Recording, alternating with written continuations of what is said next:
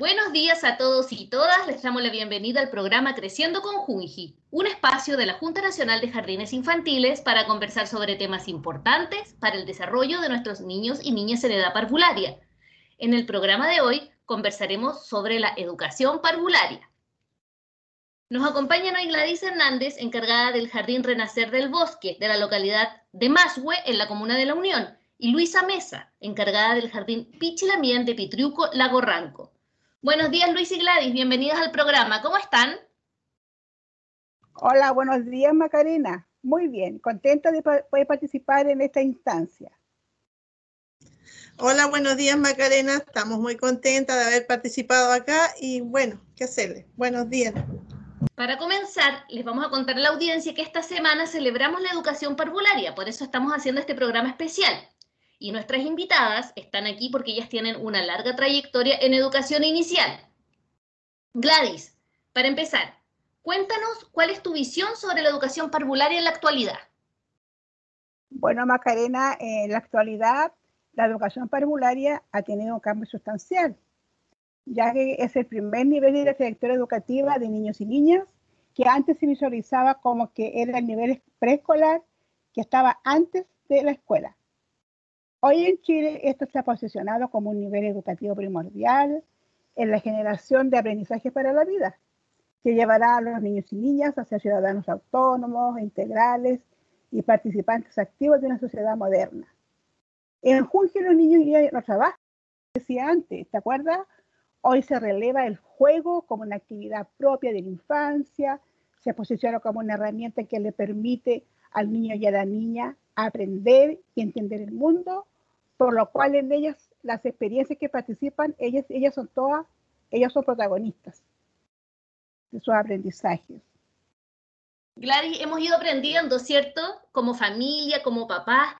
Eh, por ejemplo, lo que decías tú, la importancia del juego antiguamente se decía que para qué lo voy a mandar al jardín si va a puro jugar. Así es, Macarena. Hemos aprendido que jugando se aprende, ¿cierto? Así, así es, y uno lo puede visualizar en las unidades educativas, que ellos a través del juego aprenden, aprenden a compartir, que es muy importante en estos días, aprenden a socializar con sus compañeros, aprenden a respetarse entre ellos y aprenden también a ser solidarios. Gladys, ¿cuántos años de trayectoria tienes tú como educadora de párvulo? Oh, Macarena, yo tengo 40 años de, servicio en la Junji y, te puedo ir diciendo que la Junji antigua, o en su inicio, era diferente a como es ahora. Antes era más asistencial la Junji. Ya hace tiempo que eso ha ido cambiando y se ha relevado la parte educación por parte de profesionales, de educadoras y de técnicos. Entonces eso le da un plus a la, educación inicial. Usted, Gladys, ha trabajado en distintas unidades educativas eh, a lo largo de Chile. Así es, Macarena, yo he sido como una educadora itinerante porque yo me inicié trabajando en, un jardín en Puerto Montt, en la región de los lagos. Ahí estuve un año en un jardín Junji, después eh, pedí mi traslado y estuve trabajando en un jardín infantil en Villarrica, en Pillancito. Tuve cuatro años y, de, a partir del año 1985 eh, me, designaron encargado directora del Jardín Infantil Copito de Bucón. Traslado a la ciudad más cercana que donde había un jardín Junji, que era Osorno. Y ahí estuve viajando a Osorno hasta el año 2017. En mayo de 2017 presenté mi, solicitud de traslado para eh, eh, optar al cargo, ya sea de pedagógica o directora del Jardín Infantil Rural de Mazo. Y ahí estoy del año 2017, donde ha sido una experiencia enriquecedora, ha sido una experiencia muy bonita, porque eh, uno siente de que los niños del sector rural tienen las mismas oportunidades que tienen los niños de, la, de la ciudad. Es un jardín infantil que no tiene nada que envidiarle a un jardín de ciudad, con espacios iluminados, con espacios claros, con espacios acogedores, donde el niño y la niña es protagonista de sus aprendizajes y donde la familia se ha ido empoderando de nuestra unidad educativa a nosotros nos costó eh, eh, eh, convencer a la familia, más que nada al hombre, al padre, porque la cultura machista es que la mujer que no trabaja se tiene que quedar en la casa con los hijos. Y ese paradigma nosotros lo fuimos venciendo de a poco, invitando al padre y a la madre en nuestra unidad educativa, haciéndose parte de, de los procesos de aprendizaje, y ahora ellos llegan solitos a inscribir a nuestros pagos. Y así también, Gladys Junji, eh, durante estos 40 años de carrera que tú llevas ya, eh, podrás corroborarnos que ha ido cambiando varios paradigmas, como por ejemplo hacer una educación inclusiva, con igualdad de género. ¿Cómo ves eso tú? Así es, Macarena, porque antiguamente eh, la Junji era un paradigma conductista, donde el niño o la niña hacía lo que el adulto le, pedía, ya, vamos a pintar una manzana, la manzana es roja, ya, todos pintando la manzana roja, ¿cierto? Después eso fue cambiando, después, eh, cuando, de acuerdo a, la, las vicepresidentes que vayan llegando a la institución, le van eh, agregando su sello y, y, ahí después los niños tenían, si querían rellenar algo, ellos tenían que dibujar lo que iban a rellenar o lo que iban a pintar. Ya era algo de acuerdo a sus intereses. También eh, se, han, eh, se, han, integrado niños y niñas con alguna discapacidad. Hay niños en silla de ruedas, ¿cierto? Niños que tienen trastorno de, trastorno de aprendizaje, tienen el trastorno de Asperger. Entonces, todos esos niños son incluidos en la institución y para eso nosotros contamos con especialistas que nos apoyan, que son las, educadoras diferenciales.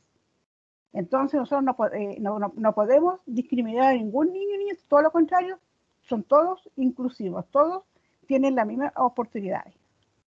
Vamos a conversar con Luisa, que ella es del Jardín eh, Pichilamián, del sector de Pitriuco, en Lago Ranco. Luisa también tiene una vasta trayectoria en Junji. Cuéntanos un poquito, Luisa, por favor, eh, cuánto tiempo llevas en Junji, eh, cuánto tiempo llevas también en ese jardín. Cuéntanos tu historia y cómo has visto esta evolución de la educación parvularia. Bueno, yo en el Jardín Pichilamien soy la fundadora del jardín.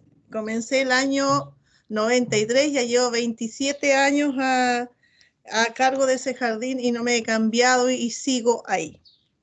¿Ya? Eh, eh, comencé con una cantidad de 32 niños en un espacio muy reducido porque es un jardín alternativo perteneciente a una comunidad indígena, a un sector indígena. ¿Ya?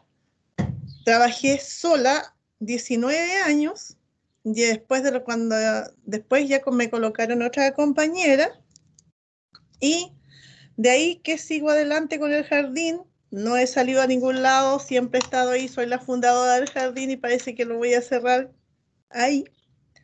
Y ahí cómo hemos evolucionado bueno hemos avanzado como institución en una educación eh, eh, inclusiva que ha permitido que la transformación de los jardines para atender a niños y niñas ya va generando estrategias metodológicas de enseñanza que responden pedagógicamente a la seguridad de cada niño y niña en cuanto a su ritmo de aprendizaje, ya en cuanto a su género, su cultura, su contexto social, respetando sus condiciones de ellos como sujeto de derecho, que deben ser resguardados en todo momento por su condición de persona activa, ¿ya?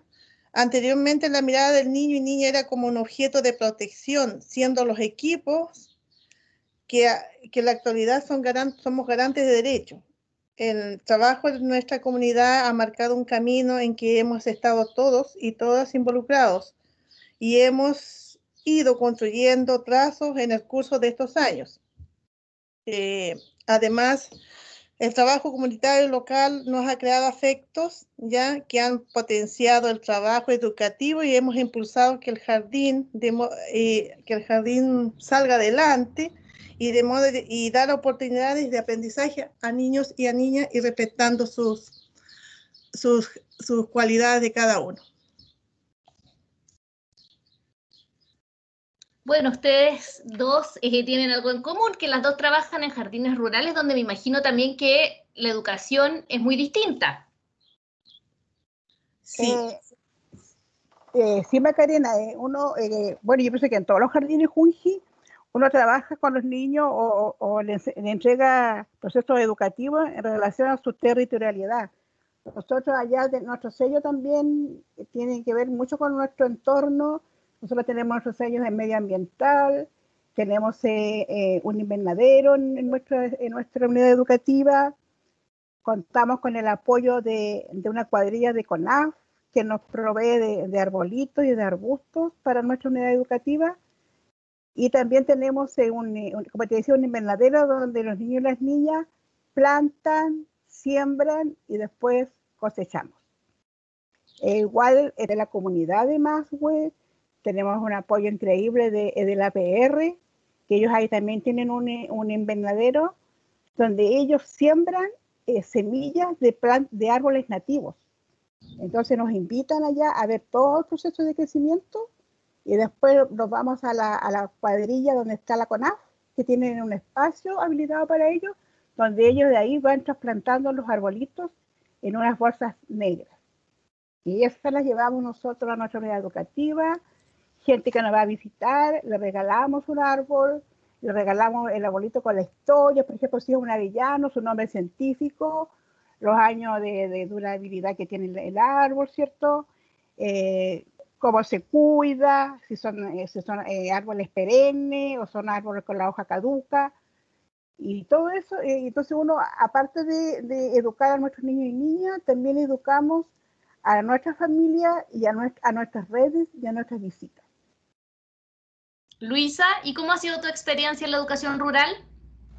Mira, buenísima, porque uno, lo, principal que tú compartes con la familia y porque siendo nosotros allá es una, una comunidad indígena, ya se hacen rogativas todos los años, uno participa de ella, también se hace el huechipanto, que allá lo van a hacer directamente al jardín porque la mayoría de la gente es eh, de descendencia mapuche y todos estamos, somos uno solo, ¿sabes? Un, si tú pides una ayuda o algo, ellos están dispuestos a cooperar, no te niegan, no te dicen no. Tú vas a la junta de vecinos, vas a una comunidad, porque habemos cuatro comunidades, hay como cuatro comunidades indígenas. Yo pertenezco a una de ellas, la más antigua. Ya siempre hemos tenido apoyo, además la cooperación de la, de la comunidad está latente, eh, siempre el jardín como que, como que la lleva, podríamos decir, ¿ya? Y con todos sus años que hemos participado, porque siempre estamos en, eh, todos los días en contacto con la gente, salimos con los niños a visitar porque hay eh, lugares que hay invernaderos de plantas nativas, ¿ya? Y salimos a verlo a visitarnos y los regalan también las plantitas, las llegamos a plantar en el jardín. En el jardín tenemos muchos árboles nativos grandes, ya, que son cuidados y fueron plantados por la misma familia. Bien, Luisa. Bueno, ahora vamos a hacer un alto, vamos a ir a escuchar una canción y ya regresamos.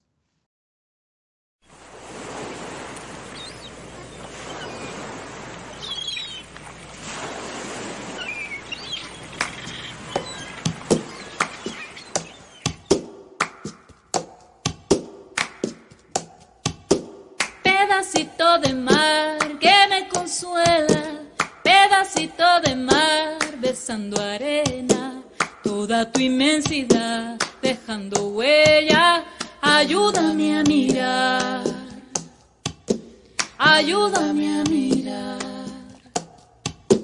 De tierra adentro soy, de las maderas, no pude imaginarme que existiera intensidad de azules que me ciegan, ayúdame a mirar,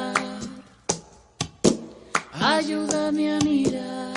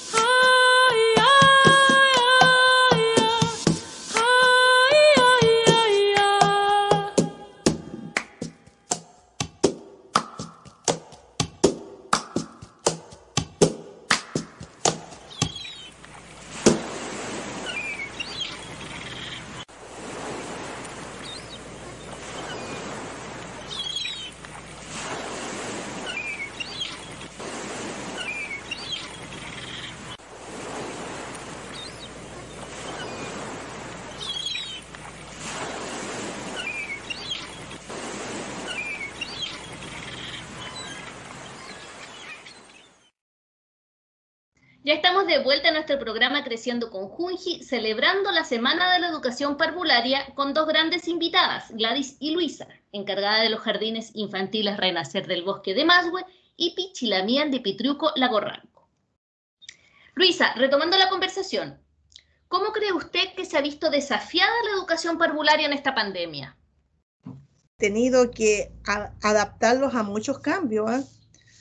Cambios que no estaban, nosotros no, pensábamos que lo íbamos a tener, ya, lo cual ha sido un desafío bastante grande en buscar nuevas estrategias, estrategias y, que sean más innovadoras para poder, para poder llegar con una educación de calidad a distancia a los niños y las niñas, ¿ya?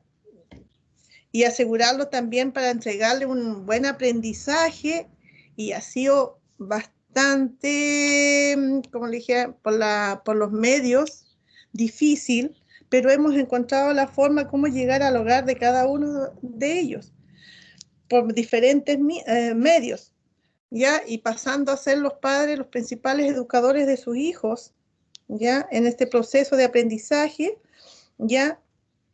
Eh, hemos construido diferentes formas de cómo llegar a ellos por intermedio del, eh, WhatsApp, por Zoom, que hemos hecho reuniones con ellos, eh, entregando guías, pero ellos se han organizado de tal manera, los papás, que no están siempre en contacto todos los días y todos los días lo estamos saludando, estamos viendo cómo lo podemos hacer y ellos eh, encontraron la forma de, cómo eh, entregar la información, hacerla llegar a nosotros, nosotros hacérsela llegar a ellos y estamos por lo menos, hemos avanzado en eso y hemos estado mejor conectados.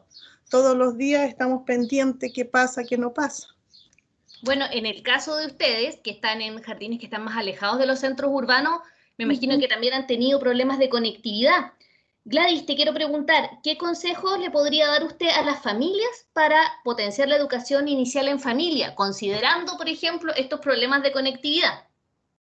Bueno, Macarena, yo lo primero que le diría a la familia es que tienen que favorecer en todo momento el protagonismo, la participación de sus hijas e hijas en las acciones cotidianas que ellas realizan en el hogar, ¿cierto? Y también dándole la posibilidad de elegir, de colaborar, de participar en conversaciones que sean series opinantes, que tengan la posibilidad de proponer ideas y manifestar sus deseos e intereses y respetarlo en lo que ellos expresan.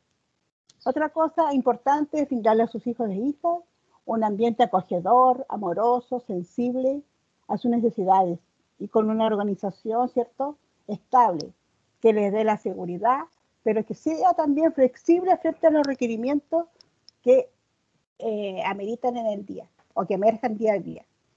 Que los escuchen, pero en, la escucha atenta, es decir, sentarse con ellos, tener un diálogo y jugar para disfrutar y aprender juntos.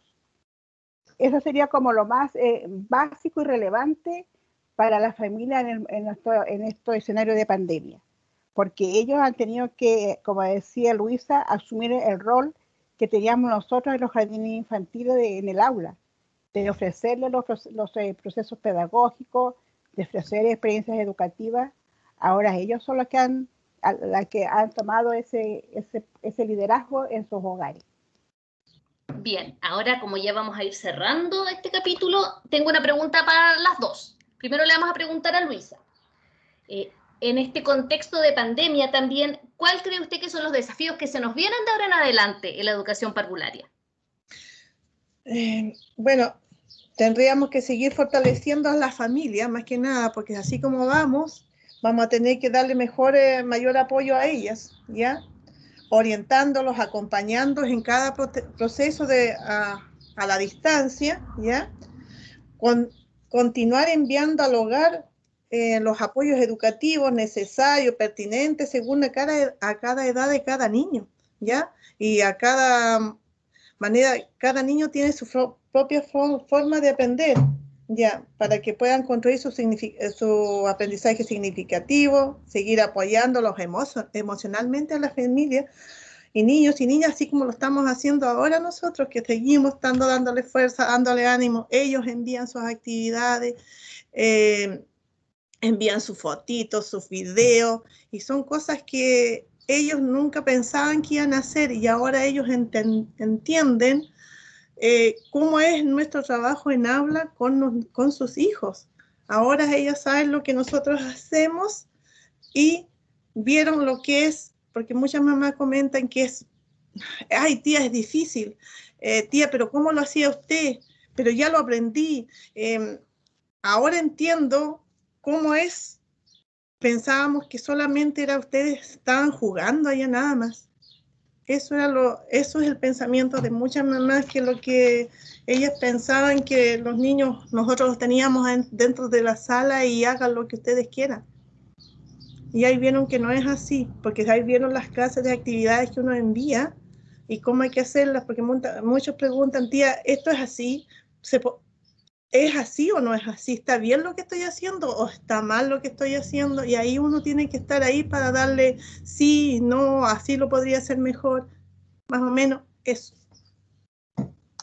Bueno, ese es el gran desafío que van a tener las educadoras, bueno, los equipos pedagógicos completos, las educadoras, las técnicos, todos quienes son parte o somos parte de la educación parvularia en 2021. Eh, Gladys, cuéntanos, ¿cuál crees tú que es este desafío? Yo pienso, Macarena, que el, el desafío que se nos viene ahora en adelante es seguir potenciando, reconociendo y valorando a las familias. Nosotros como institución tenemos una política de reconocimiento de las familias y, ahí uno se da cuenta en estos momentos que, que se está aplicando esta política, la estamos eh, eh, haciendo carne, como se dice, y la estamos haciendo parte, parte de, de, todo el trabajo cotidiano, de todo el quehacer pedagógico.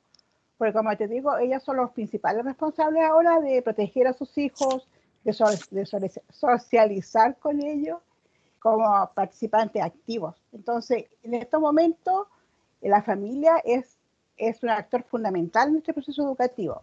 Y pienso que tenemos que seguir nosotros como, como equipos, Junji en general, potenciando y relevando este, este, rol.